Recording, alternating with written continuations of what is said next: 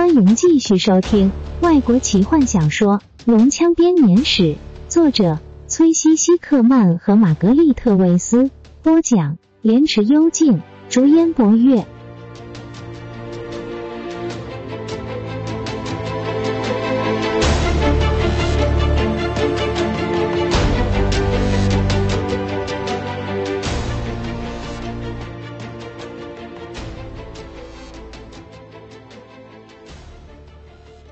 城中仅剩的几个守卫，一早起来，睡眼惺忪所看到的第一个景象，就是这群疲惫不堪、带着武器的旅行者。他们并没有阻止这群人，甚至连盘问他们都嫌麻烦。一个留着红色胡子、发声轻柔的半精灵塔西斯，已经有几十年没看到过这样的人了。这个半精灵对他们解释来意，说。他们只不过是找个地方休息。他的朋友们静静的站在他身后，看起来倒是没有什么威胁性。守卫们打着哈欠，告诉他们到红龙旅店的道路。整件事也许就这样收尾。毕竟最近战争的谣言四起，塔西斯中的奇怪人物也越来越多。但其中一个人类进城门的时候。他的披风被风吹开，一个守卫瞥见了底下的闪亮盔甲。守卫看见了被当地人唾弃、是为不祥象征的索兰尼亚骑士的徽记，刻在古老的胸甲上。一名守卫蹑手蹑脚，一声不响的跟着队伍走上大街，在暗地里监视着。守卫确定他们走进了旅店，并且在寒风中等待了片刻。直到他推测这些人已经进了房间为止，之后他一声不响的溜进去，对旅店主人说了几句悄悄话。他看见大伙坐在大厅里，很明显的已经准备休息。他马上回去向当局报告。这就是相信坎德人地图的下场。爱人一边把空盘子推开，用袖子擦嘴，一边恼怒的说。带我们到了一个没有海的港口，这不是我的错。泰斯抗议道：“我把地图交给坦尼斯的时候，就跟他说过，这张地图是大灾变前的东西了。”泰斯，坦尼斯在我们离开前说：“你有没有地图可以告诉我们怎么到塔西斯？”我说：“我有。”于是便把这张地图交给他，上面有藏在山脉底下的索巴丁王国，也有我们出发的南门，这边就是上面记载的塔西斯。每样东西都在地图上该在的地方，还自己跑掉了，又不能怪我。哇，够了，泰斯！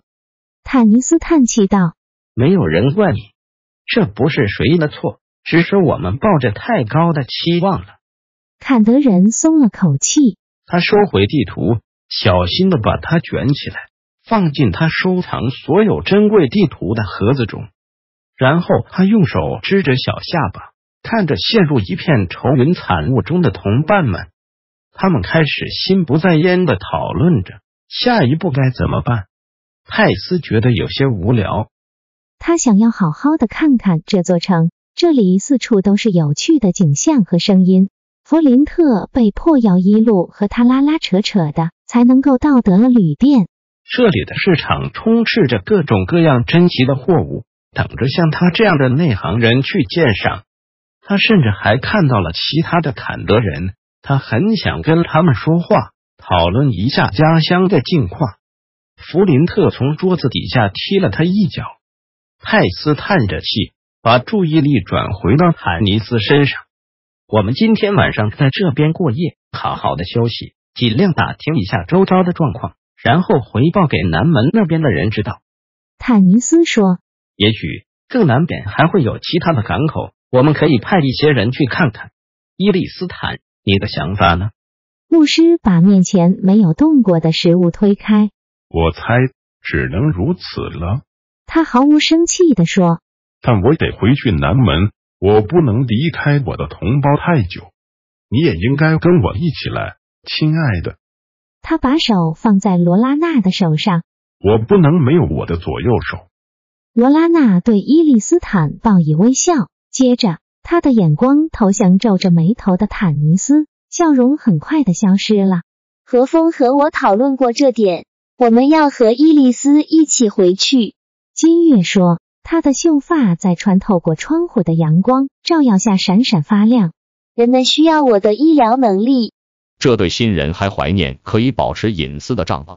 卡拉蒙用清晰可闻的耳语声说。金月羞红了脸，她的丈夫则笑了起来。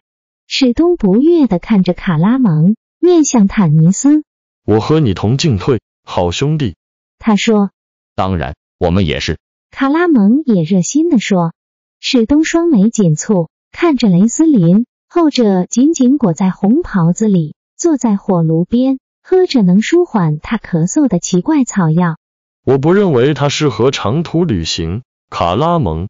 史东开口：“你突然之间开始关心我的健康了。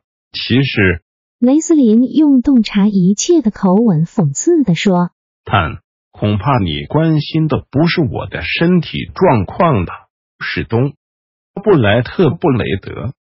你担心的是我日渐强大的力量。你怕我？够了。’坦尼斯看见史东的脸色阴沉下来，立刻说。”要么法师回去，不然就是我回去。史东冷冷的说。史东，坦尼斯开口道。泰索和夫趁着这个机会，悄悄的离开了餐桌。每个人这个时候都只注意着骑士、半精灵、法师之间的争执。泰索和夫偷偷的溜出了红龙旅店的大门。泰斯觉得这个名字很好笑，但坦尼斯无法苟同。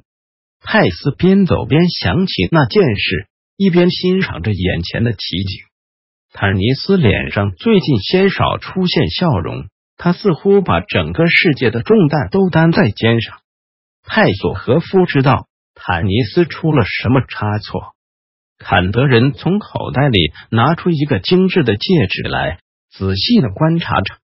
戒指是精致的，是精灵的手工打造。上面雕着常春藤的叶子，他是在奎林那尸体捡到的，这回可不是他借来的。他是在坦尼斯归还给罗拉娜之后，被心碎的罗拉娜丢在他脚边的宝贝。坎德人想到这点，觉得暂时分开去寻找一些新的冒险是大伙所需要的。他当然要跟着坦尼斯和弗林特一起。因为他坚决的认为这两个人没有他活不下去。但在这之前，他得要好好的看看这座城市。泰索和夫走到街道的尽头，一回头就可以看见红龙旅店。很好，目前还没有人冲出来找他。他正打算要问一位路人市场怎么走，忽然看见一样会让整座城更有趣的东西。坦尼斯终于暂时平息了史东和雷斯林间的争执。法师决定留在塔西斯，顺便在大图书馆的衣记里面找找资料。卡拉蒙和提卡留下来陪他。史东、弗林特还有泰斯三个人要继续往南探索。回城的时候，则跟这对兄弟会合。其他人则必须失望的回去南门。一切终于尘埃落定。坦尼斯准备上前把过夜的费用付给旅店老板。正当他在数着银币的时候，一只手搭上他的肩膀，请你把我的房间安排在伊利斯坦的房间附近。罗拉娜说。坦尼斯目光犀利的看着他。为什么？他问，试着保持声音的镇定。罗拉娜叹气道：“我们不会又要为了这个争吵吧？”我不知道你是什么意思。坦尼斯背对着微笑的旅店老板，冷冷的说：“我这辈子第一次做些有用、对其他人有帮助的事情。”罗拉娜说着，抓住他的手臂：“你竟然为了嫉妒的缘故，要让我停止这样的努力？”我不是嫉妒。”坦尼斯红着脸辩解道：“我在奎林诺斯就已经跟你说过，我们之间的年少轻狂都已经是过去式了。我是。”他停下来考虑自己话中的真实性。虽然他口头是这样讲，但他的灵魂仍然陶醉在他的美貌中。是的，年少轻狂的感情的确已经过去了，但会不会这样的感情已经被取代，已经被某种更成熟、更持久的感情取代了？他会不会不经意的放弃了这机会？会不会因为他自己的顽固和死要面子，失去了这难得的机会？自己的行为很像人类半精灵想拒绝接受可以轻易到手的东西，却又在失去之后才体会到它的可贵。他迷惑的摇着头。如果你不是嫉妒，那么你为什么不让我和伊丽斯塔继续不受干扰的工作？罗拉娜冷冷的说。你嘘。坦尼斯举起一根手指。罗拉娜生气的想再度开口，但坦尼斯用凶恶的眼光看着他，他无可奈何的闭上嘴。坦尼斯倾听着，没错，他是对的。